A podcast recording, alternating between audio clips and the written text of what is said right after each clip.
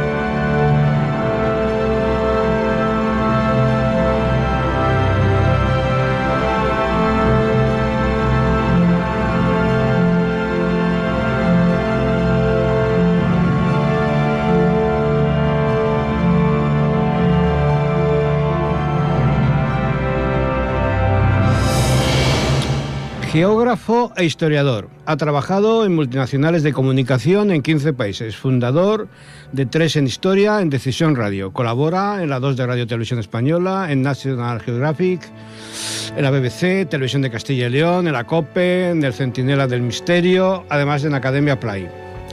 Crio Historia, Muy Historia, en fin, etcétera. Un, un largo etcétera conferenciante habitual en universidades, museos y ayuntamientos y autor de varios libros, entre ellos Somos Romanos, Estamos Locos estos Romanos o Romanos de aquí. Eh, buenas tardes, Paco. Muy buenas tardes, ¿qué tal? ¿Cómo vais? Muy bien, aquí estamos. Que no es poco. Eh, que no es poco, que es, aquí tenemos a don Paco Álvarez. ¿Eh? No nos dejemos el apellido, ¿eh? que después Pacos hay muchos. Pacos y, y, Pacos Álvarez también hay un montón. ¿eh? Sí, digamos que es un apellido un poco, un poco común, sí. Sí, por eso todo el mundo al final me llama Paco el Romano, Paco Romanos, Paco yo, Álvarez Romano. ¿Has visto que yo te he querido respetar lo de Romano? Claro, claro. Y luego tenemos algún amigo común que dice que soy romanólogo. Digo, vale, pues también. Ahora lo veremos si lo eres. Uy, espero que no vaya de examen.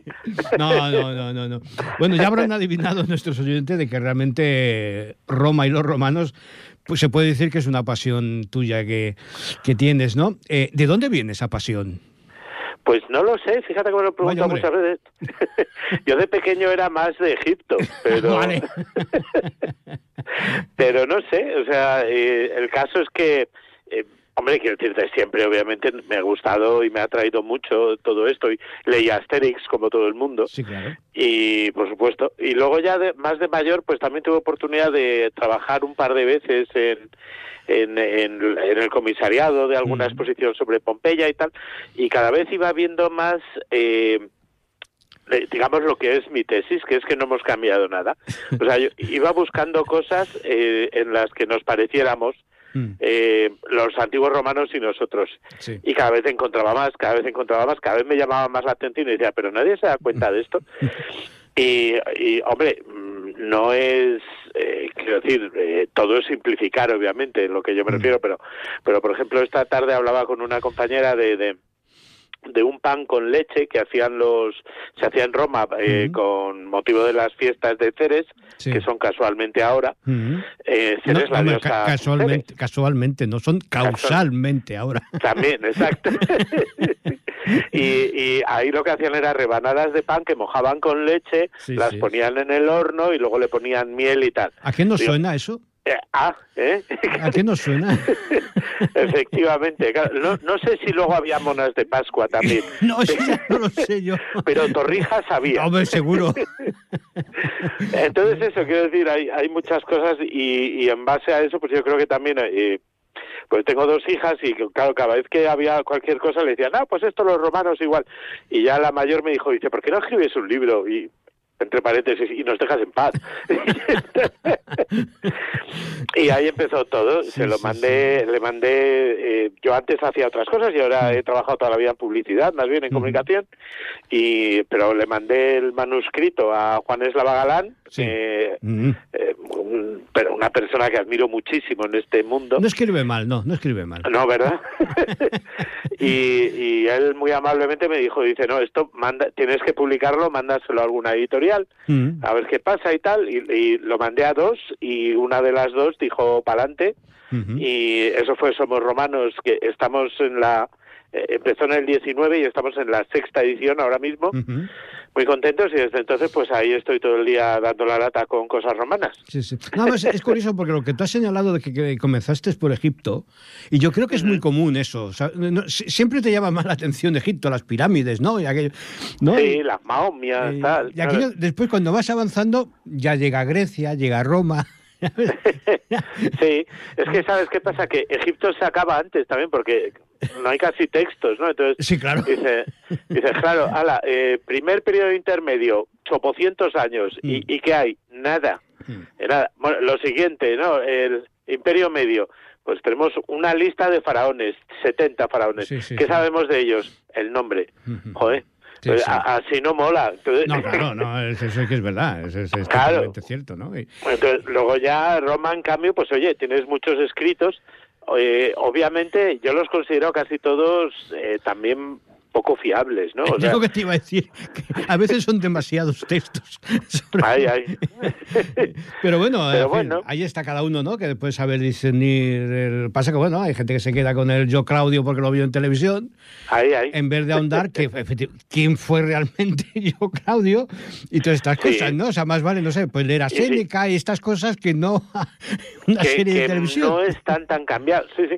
Aparte que es una magnífica serie de televisión, pero claro, es una serie de televisión que, que eh, Robert Graves dijo que se le ocurrió mientras estaba traduciendo a Suetonio. Mm.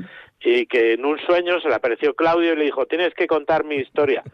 Pero, quiero decir, pero obviamente el Claudio de Graves no Mm. es el Claudio que existió. Ahí es, por eso te digo, no, hombre, no, como, se- como serie de, de televisión eh, es magnífica, o sea, Eso. eh, o sea, Ujú. no, no quita una cosa con la otra, ¿no? No, no, una cosa no quita la otra, claro que no, no, no. Vamos a hacer Y- un, un poco de ciencia ficción, Paco. Ajá, ¿Tú te imaginas eh, Europa sin Roma?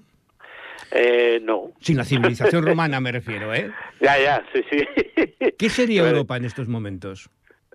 Pues, mm, desde luego, no sería esto. O sea, eh, sería otra cosa totalmente distinta. Piensa que Europa, eh, mucha gente cuando hablamos esto de Roma dice, no, claro, sí, porque los monumentos romanos, tal, no sé qué, el acueducto, no sé qué, Tarraco, qué bonito, Mm. tal. Y digo, ya, pero no es eso. Lo que nos ha dejado Roma, y sigue en pie, es el derecho. Sí, claro. Es el Básicamente. derecho sí. romano. Y eso es lo que nos hace europeos. O sea, fíjate que, que el derecho romano, da igual, mézclalo, modernízalo, mézclalo con Mm. el derecho godo, me da igual. Sí.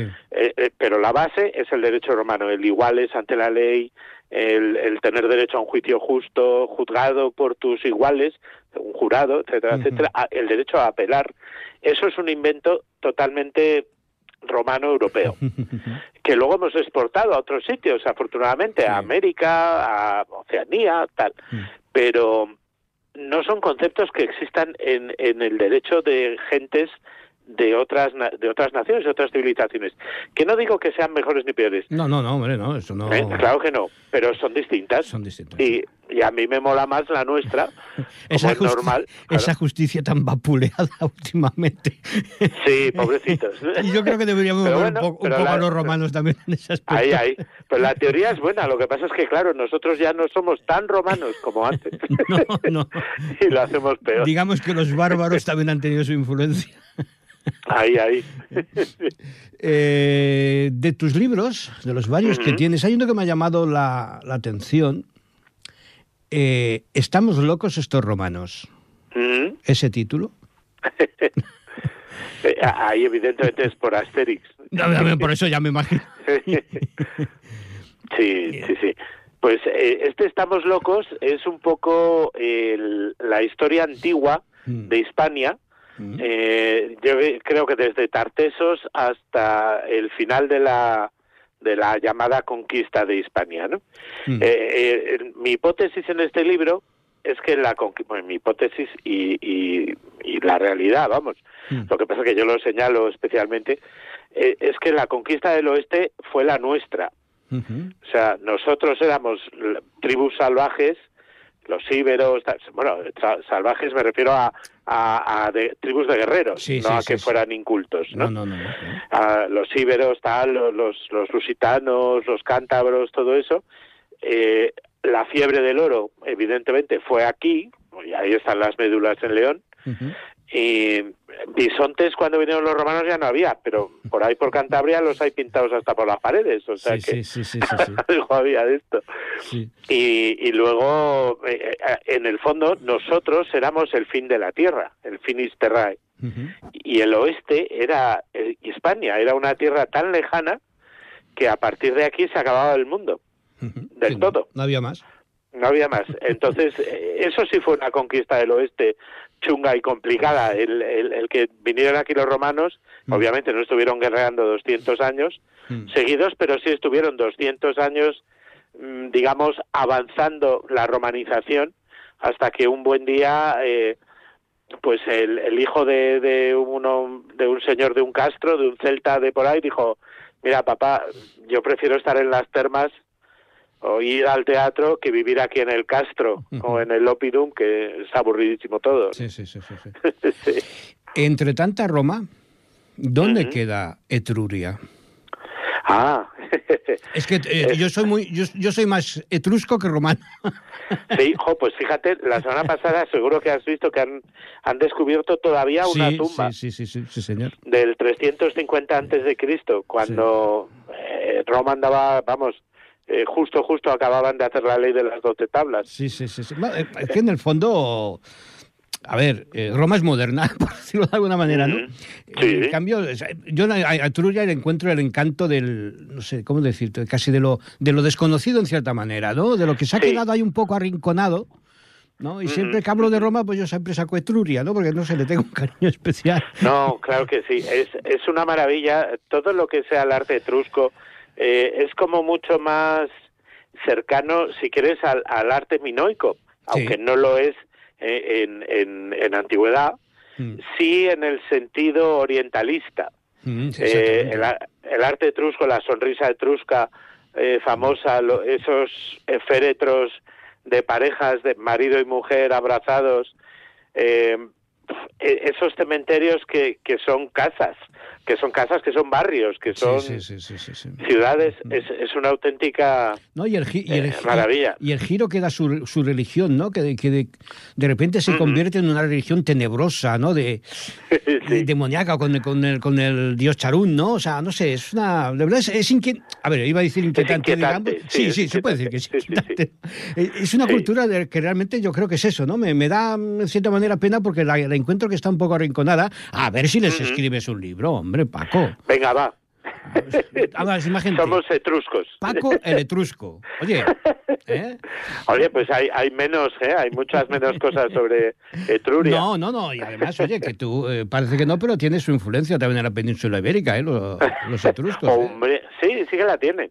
De hecho, en, el, en lo que son los almacenes del Museo Arqueológico de, de Madrid, eh, me estuvieron enseñando algunas piezas etruscas que se conservan ahí mm. y que no están no están expuestas porque no no no hay tanto sitio. Y digo, joder, pues pon, hacer sitio. O sea, decir, hay cascos etruscos a mí preciosos que me, A mí que me gusta hacer hacer bastante cábala, ¿no? De esto, un día haciendo preparando uno, de, mis, de mis libros y tal, me di cuenta, digo, hombre, si Teucros es etruscos. Ah, sí. O sea, sí, sí, sí. Es, y es una de las cosas de aquellas ¿no? que, te, que te hacen ver que, que, realmente tuvo su, su, desarrollo muy importante Truria, ¿no? Pasa que después ya vino Roma y en fin.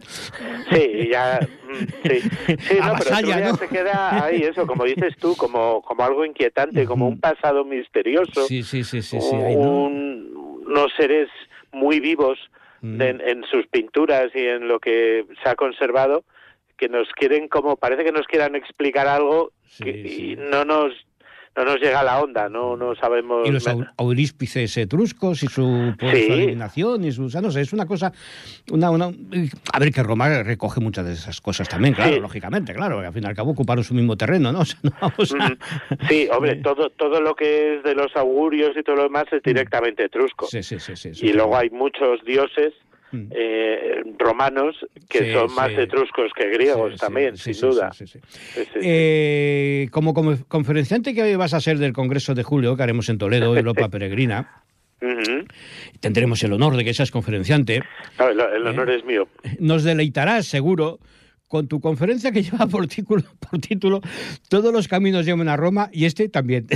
Y este también. Háblanos un poco de lo que podemos escuchar en esa conferencia. Pues eh, me alegro que me hagas esa pregunta. me suena eso también. Aquí has venido a hablar de tu libro. No, no. Eh, ay, madre. no, a ver, la cuestión es que el, camino hmm. tiene, tiene muchas connotaciones romanas. Evidentemente, porque termina en Idia Flavia, punto uno. Punto dos, porque la, la concha de Venus, mm. eh, que se llama así, la, la, la, Vieira, es la, Venerae. Claro, es la concha de Venus. Entonces, quiero decir, Venus también es un personaje que flota, que nace flotando sobre las aguas, lo cual a lo mejor tiene que ver con la translatio, ¿no? Sí, sí, claro. Eh, y luego hay otra cosa que es eh, que se nos olvida mucho que Venus en, en la Mira, vamos a ir un poco más atrás de los etruscos. Eh, eh, cuando Venus es Istar, en, Cananea y todo lo demás, eh, Venus tiene una hermana gemela. Y Venus es el lucero del alba. Exactamente. Y, y Venus es, o su hermana gemela, es el lucero del anochecer. Sí, sí. Porque Venus también se ve cuando anochece. Sí, sí, sí, sí. Es más, se ve en nuestro lado. es posible, aunque esto no es parte de la de la conferencia, que también lo podemos hablar, hay una teoría por ahí muy curiosa que dice que al andaluz mm, eh, precisamente se refiere al, lucero de, del anochecer. Y que es una manera de llamar occidente a nuestra tierra. Eh, por ejemplo, la, la agencia de prensa oficial del gobierno turco se llama Anadalus, mm. por Anatolia, que Anatolia es donde nace este esta estrella, ¿no? Entonces, quiero decir, obviamente cuando cuando un navegante estaba aquí eh, no tenía oportunidad de ver la otra Venus de allá. Entonces, y como nosotros ya hemos dicho que somos el fin de la Tierra, si te fijas, Venus, donde sale, es en el mar que está un poquito más allá de Santiago. No, no, es que la mitología sobre Venus es, es para no acabar, ¿no? O sea, es... Tremenda para no acabar. Entonces, quiero decir, este es un camino que nos lleva a Santiago, pero nos lleva mm, en los pasos de Venus. Sí, sí, sí. no, no, a ver, teniendo en cuenta que en Finisterre había un templo dedicado a la Venus, desde luego. Y en el otro punto del paralelo 42, del que llamado Calusianus de los romanos, aunque hay, hay discusiones sobre si existía o no existía este camino, pero bueno, parece ser que sí, había otro templo a la Venus Pirenaica. O sea, por lo tanto, el camino, lo que sería el camino de, en la península ibérica, está a un lado un templo de Venus y al otro otro, otro templo de Venus. Es curioso, ¿no? Sí, es muy curioso, sí, sí. Y luego eh, quiero decir, es que realmente la pregunta sería, ¿empiezan las peregrinaciones en el siglo IX? No. Um, no, yo creo que son desde siempre. sí, sí, sí, yo creo que sí, yo creo que sí. Otra cosa es que ahí ya se desarrolla pues el, el culto a Santiago, eh, se crea el, locus antijacobi, todo lo que tú quieras. Y después llega el turismo. Ahí, ahí. pero evidentemente. Eh, como de camino pasó al Manzor, pero bueno. Como, camino, como camino realmente de, peregrinación y posiblemente de iniciación, seguro que ya existía, precisamente por lo que tú has dicho, ¿no? Por, la atracción de Finisterre, ¿no? El, fin de la tierra, ¿no?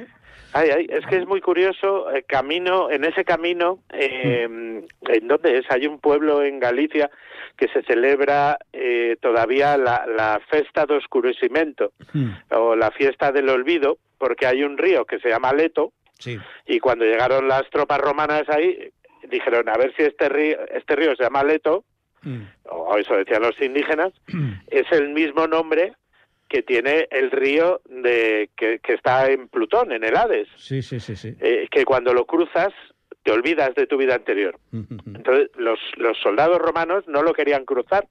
Piensa que estás en el fin del mundo. Exactamente. Entonces, hay un río que se llama como el de Plutón.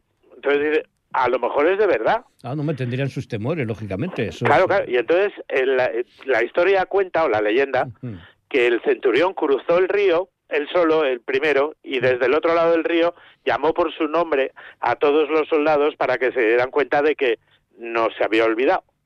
No era un río mágico. Sí, sí, sí, sí. Y entonces ya cruzaron todos los demás.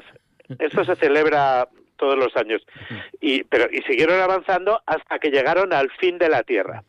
Y ahí vieron que el sol desaparecía en el agua. Sí. Del todo. Y vieron las mareas que el mar se iba. Sí, sí, sí, y venía. Y dijeron, mira, esto ya es todo muy raro. Vámonos para Roma. Hablando de, dejarlo correr, precisamente de, los días del, del Congreso estará, estarás recorriendo parte del Camino de Santiago. Sí, sí, sí, exactamente. ¿Qué, eh, ruta cuando me, eh, Pues el, el Camino Portugués. El portugués. El camino portugués, sí, sí, sí. El, fíjate que llevamos muchos años queriendo hacer el camino, mi mm. hermana, mis hermanas lo han hecho, eh, muchísimos amigos, mm. y nunca había oportunidad, y este año dijimos, sí o sí lo hacemos. Y cuando ya estaba todo organizado fue cuando me llamaste mm. para, para ir al Congreso y, dije yo, jolín, esto es... La técnica Se alinean los astros. La técnica lo soluciona todo. sí, claro que sí. No, pero que es muy curioso. ¿De, dónde, ¿De dónde vais a salir? Pues eh, no, creo que de Twip, no, me, no me hagas caso, ¿eh? Porque quiero decir, estas cosas lo lleva, lo lleva mi jefa, mm. que es mi mujer, y... ¿Y físicamente cómo estás? ¿Estás preparado?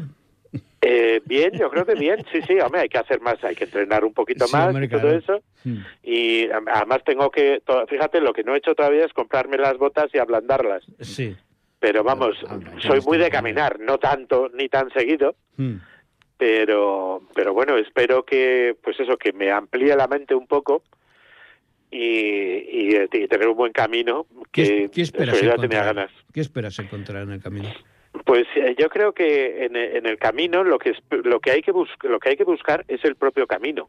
O sea eh, yo creo que lo del lo del llegar y todo eso eh, hombre está muy bien pero yo creo que por lo que tengo hablado Hmm. Eh, la gente, la experiencia es, es el propio eh, camino cuando se hmm. aprende. O sea, hmm. cuando se aprende, cuando se crece, o cuando, cuando eso, no sé. Yo espero encontrarme conmigo eh, en, en un sentido o en otro y, y, eso, vamos mi mujer y yo y evidentemente pues esperamos. Y dices que es tu primera experiencia. Mi primera experiencia en el Camino de Santiago, sí. Eh, pues tenemos que organizar uno ya bien hecho, ¿eh? Bien, bien, bien. Necesito y tal, ¿eh? Bien, bien. Yo, el siguiente en cuadriga. yo te lo iba a decir, que dada mi situación física para ejercicios no estoy yo mucho. yo sigo en el coche escoba. Ah, bien, bien, vale.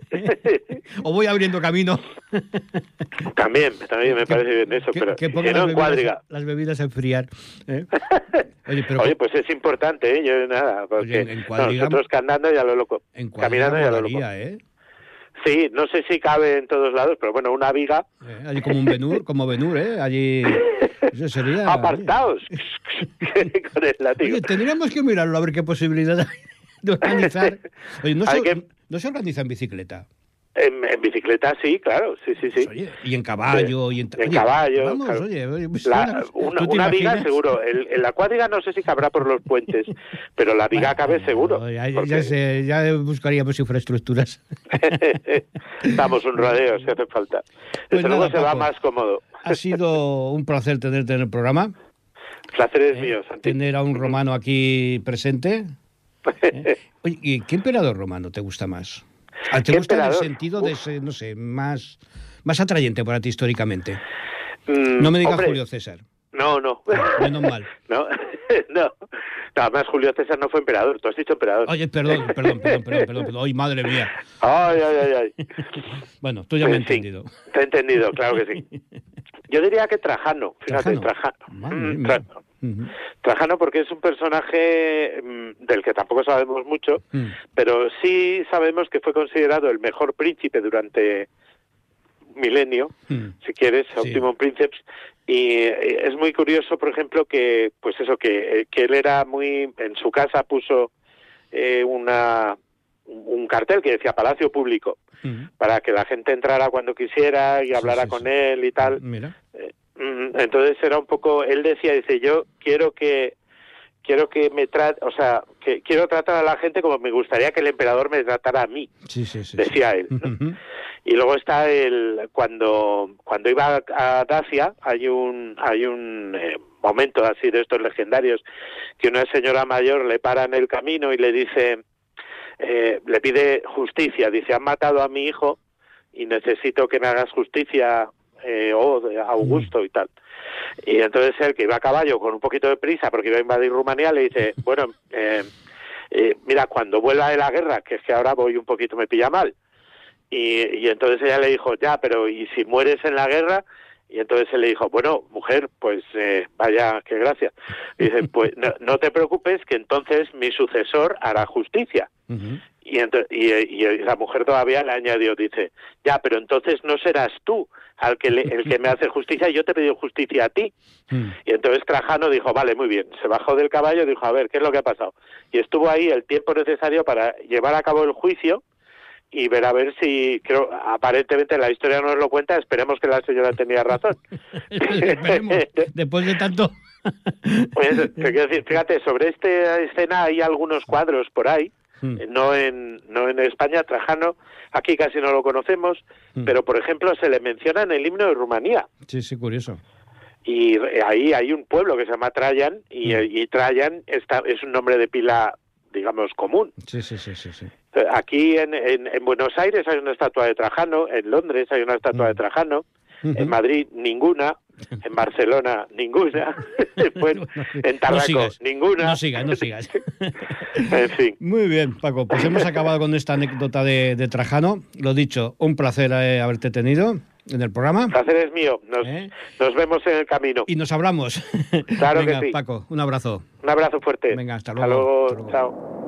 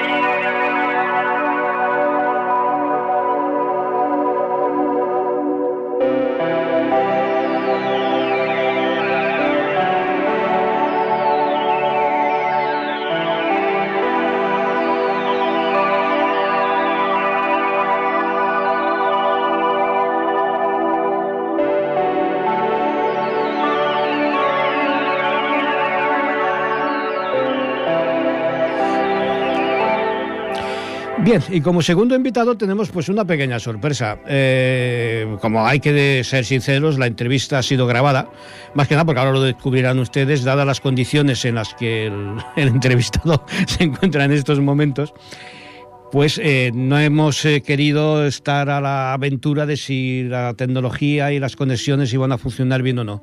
Entonces la entrevista la hemos grabado previamente hoy y ahora, bueno, la escucharán ustedes. Así que damos la bienvenida a nuestro siguiente invitado, eh, Santiago Olay. Hola, pues muy buenas tardes, Santiago. Bueno, pues muchas gracias por la entrevista. Y nada, me voy a presentar para quien no me conozca, me llamo Santiago. Eh, de profesión soy marino mercante, soy capitán de la Marina Mercante y ejerzo como primer oficial en un buque de transporte de gas natural. En estos momentos, eh, ¿dónde te encuentras? Pues en estos momentos nos encontramos cruzando el Pacífico. Hemos descargado la carga que traíamos de gas en, Corea y entonces ahora estamos de vuelta para Perú, que será el puerto donde, donde vayamos a cargar ahora el barco de nuevo. Y ahora mismo estoy más o menos a mitad, de, a mitad del viaje, a mitad del Pacífico, un poco hacia, hacia el este de Hawái. La verdad es que siempre me ha fascinado el mundo de la marina mercante. Y es que, en cierta forma, vuestro trabajo lo podríamos definir, yo creo que sin duda alguna, como el peregrinaje del mar. Pues sí, nuestro trabajo es en muchas ocasiones, sobre todo en el tipo de navegaciones que hacemos nosotros, que son como podéis ver, bastante largas, pues es un poco como, como el peregrinaje. Pueden ser viajes de, viajes de un mes, viajes de 15 días, 20 días, 30. Y todos los días, pues bueno, es un poco como, como cuando uno se decide hacer el, el camino de Santiago, ¿no? Te levantas por la mañana, haces tu rutina, caminas unos cuantos kilómetros, conversas con la gente que te vas encontrando por el camino y se basa un poco en, llevar a cabo una rutina.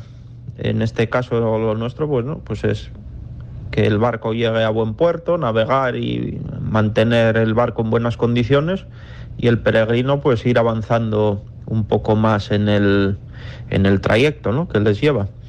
Por nuestra parte, pues lo mismo, también vamos avanzando en el trayecto hasta hacia el puerto de destino y, una vez que llegamos ahí, pues dar la vuelta y es un eterno es un eterno peregrinaje del que nosotros muchas veces, bueno, muchas veces no, siempre no en nuestro caso no elegimos el destino, ¿no? Vamos un poco hacia donde nos mandan y muchas veces mm, casi sin saber hasta hasta el último minuto a dónde nos tenemos que dirigir, así que es un poco un poco a la aventura. Meses y meses fuera de casa, alejado de la familia, aunque supongo que la tecnología ha mejorado vuestra opción de contacto. ¿Qué medio utilizas? Sí, la comunicación que tenemos nosotros ahora ha mejorado mucho en los últimos años, vamos a decir desde hace una década, una década y pico para aquí, ha cambiado radicalmente desde el momento en que tenemos conexión a Internet. Es un poco precaria, de hecho, bueno, muchas veces tenemos dificultades para incluso para hacer llamadas de teléfono o incluso podemos hacer en algún momento videoconferencias, pero muchas veces se corta mucho. Como te digo, son conexiones que de momento son bastante precarias, pero claro, es infinitamente mejor que lo que teníamos que lo que teníamos hace tan solo unos años, que era pues bueno, teléfonos por satélite que eran extremadamente caros. En el mejor de los casos te podías poner en un dólar por minuto casi un euro por minuto. Y antes de tener mm, ese tipo de tecnología, siquiera, pues, o por radio de onda corta, enlazando con una estación costera, o tenía simplemente que, que esperar a llegar a algún puerto y ir a acudir a una cabina de teléfono y comunicarte. Hoy en día, bueno, con la llegada del Internet, pues tienes acceso a correo electrónico, a, a mensajes de WhatsApp o este tipo de cosas, ¿no? Redes sociales incluso. Yo uso mucho, por ejemplo, el Twitter, que fue por donde nos conocimos, porque consume muy pocos datos eh, los mensajes dentro de, dentro de esa aplicación. Entonces se amolda muy bien, pues eso, a la conexión precaria que tenemos aquí, mientras que hay otro tipo de redes sociales, por ejemplo Instagram o estas que están basadas en fotos y sobre todo ahora cada vez más en vídeo, que tienen unos requerimientos muy altos de, de consumo que aquí nos es muy muy difícil cumplir, sobre todo el tema de vídeo. Sí que es verdad que ahora nosotros en nuestra flota estamos empezando a instalar, aquí no ha llegado todavía, pero ya, ya ha llegado a otros barcos, el sistema este de Starlink, que es una conexión por satélite que va a ser mucho más rápida, es mucho más rápida que lo que tenemos, que lo que tenemos ahora y seguramente para la campaña que viene nosotros aquí ya lo ya lo tengamos instalado y por lo que he escuchado de otros barcos, bueno, pues la experiencia es positiva. Ha multiplicado la velocidad de a bordo igual pues por 10 10 veces lo que lo que tenemos ahora. De los muchos mares y puertos que habrás recorrido, dime tres que te hayan dejado huella. De todos los sitios en los que en los que he estado, bueno, te voy a decir los tres favoritos o los tres que más me han impresionado así por orden cronológico, ¿no? De según me los fui encontrando. El primer sitio que me, que me fascinó mucho, ¿no? El, el navegar por las aguas de ellas y estar allí en, en, ese puerto fue en Estambul. Estambul y, y, cruzar el Bósforo para entrar en el Mar Negro es un sitio que a mí me pareció muy, muy impresionante, ¿no? Por, bueno, todos sabemos lo que es Estambul, ¿no? Que es una ciudad con siglos y siglos de, de historia a sus espaldas. Y además, bueno, cruzas el, cruzas el Bósforo en barcos muchas veces, pues en barcos muy grandes, mientras que toda la ciudad sigue, está viva, digamos, a su alrededor. Entonces tú te asomas así un poco al alerón del barco y ves a la gente ahí, pues andando en bicicleta, haciendo deporte, sentados en la terraza de sus casas, leyendo el periódico, tomando un café. Y aparte el sitio es muy bonito, es muy, muy bonito. Y los edificios que están en las orillas de, en las orillas del Bósforo son, son impresionantes, la mayoría de ellos.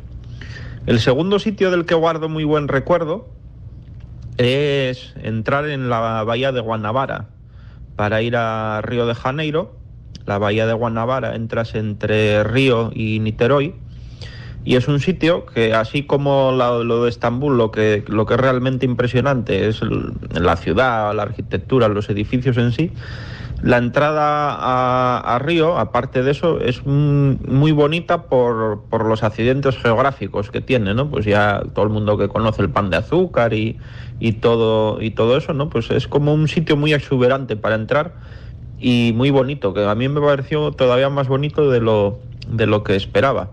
Y luego, bueno, Río de Janeiro es un... Yo fui antes de, antes de que fueran las Olimpiadas, cuando estaban en pleno en pleno apogeo de construir para las Olimpiadas y bueno, sí que es verdad que, estaba muy cuidado y la gente decía que bueno, que había, había mejorado mucho, sobre todo, bueno, pues eso, la parte de, de las playas y la parte así más turística.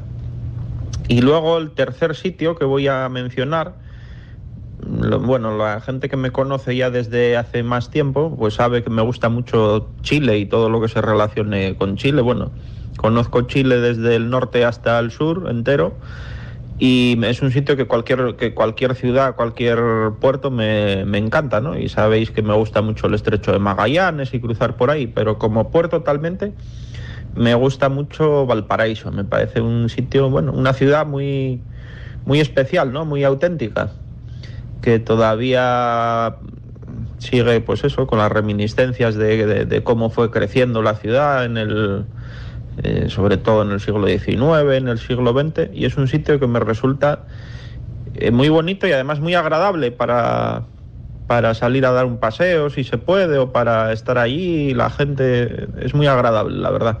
Es el, es el sitio de Chile que más, que más cariño le tengo, por así decirlo. Eh, ¿Te interesas por la cultura de los países que visitas o no tienes tiempo debido a tu trabajo? Por desgracia no tengo mucho tiempo para visitar los sitios. Eh, normalmente, sobre todo en el puesto en el que estoy ahora, se me hace muy difícil durante la campaña poder salir a tierra a, pues eso, a dar un paseo, a dar una vuelta o a visitar, a visitar las ciudades. Y sobre todo con el tema del COVID hemos estado muy restringidos los últimos años. No hemos podido, hasta hace unos meses no teníamos autorización ni siquiera de nuestra compañía para poder, para poder salir a dar un paseo. Y luego, bueno, pues, pues en el puesto que, que estoy yo, que me dedico cuando estamos en puerto a la carga y descarga del barco, pues a no ser que estemos fondeados a la espera, me resulta muy, bueno, imposible prácticamente salir, salir fuera. Pero sí que es verdad que mm, como también embarcamos y desembarcamos muchas veces en, en sitios, bueno, pues en el extranjero, en sitios de lo más remoto, pues sí que ahí cuando embarcas y cuando desembarcas, pues puedes aprovechar un poco para conocer, para conocer los sitios. También es cierto que muchas veces los puertos industriales no están en sitios que sean tampoco especialmente atractivos, pero bueno, se hace, se hace lo que se puede y si alguna vez pues estás fondeado unos días a la espera de, de entrar en puerto para cargar o descargar, ahí sí que bueno, tienes más oportunidad de, de salir por lo menos un día de excursión ahí a dar, a dar una vuelta. Eh, la fotografía es una de tus pasiones y la alta mar, sin duda alguna, también es un vasto campo para fotografiar. Además, me gustaría aprovechar la oportunidad y señalar que muy amablemente cediste una de tus fotos para la portada de mi libro eh, Laberinto. Háblanos un poco de esta pasión tuya. Sí, me gusta mucho la fotografía. Es una afición que, que comparto con mi, con mi hermano también, que un poco fue inculcada por mi padre, que también le, también le gustaba mucho.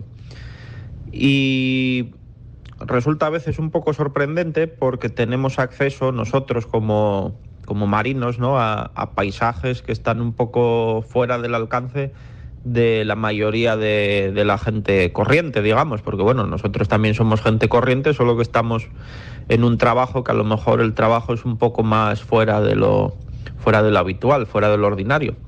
Entonces, bueno, pues me gusta aprovechar para hacer fotos de cosas que se ven solamente desde el mar, cosas así que puedan resultar a la gente de secano más, más, no sé cómo decirlo, más atractivas o más sorprendentes.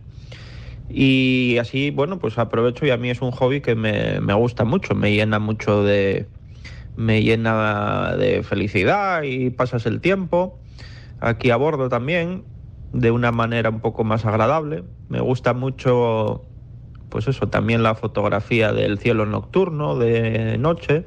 Y lo he combinado muchas veces un poco todo, ¿no? La fotografía del cielo nocturno desde un barco en el que he intentado que se viera bien, pues eso, tanto la parte del mar, ¿no? Como la parte de, como la parte de, de las estrellas y sobre todo, bueno, me, ya sabes que yo no tengo mucho problema en compartir las fotos. No es algo a lo que yo me dedique profesionalmente, ¿no? Mi profesión es otra y entonces para mí es un, es un hobby y no tengo, no tengo problema ninguno por, por compartir las fotos. Es más, disfruto compartiéndolas y que la gente las vea y bueno, se distraiga un poco, sobre todo en la época del confinamiento, mucha gente me lo, me lo agradecía, ¿no? Cuando les enviaba así las fotos o por WhatsApp o por o vía el Twitter o vía el Instagram porque decían que bueno que era una manera ¿no? de viajar un poco sin cuando toda la gente estuvo durante meses encerrada en casa entonces bueno pues eso para mí ya me llena de, satisfacción Llega el momento de terminar esta entrevista y me gustaría mostrar, eh, en primer lugar, mi admiración por vuestro trabajo, darte las gracias por tu tiempo, porque a veces no, no es fácil, dadas las condiciones además donde desarrollas tu actividad, y te cedo los micrófonos eh, para que pongas fin a la entrevista.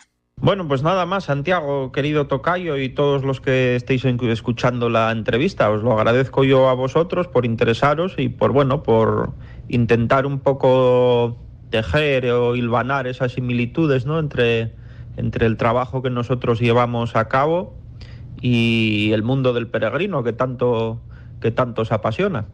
Pues nada, me despido y un saludo y cuando queráis, aquí estoy para lo que necesitéis. Venga, un abrazo.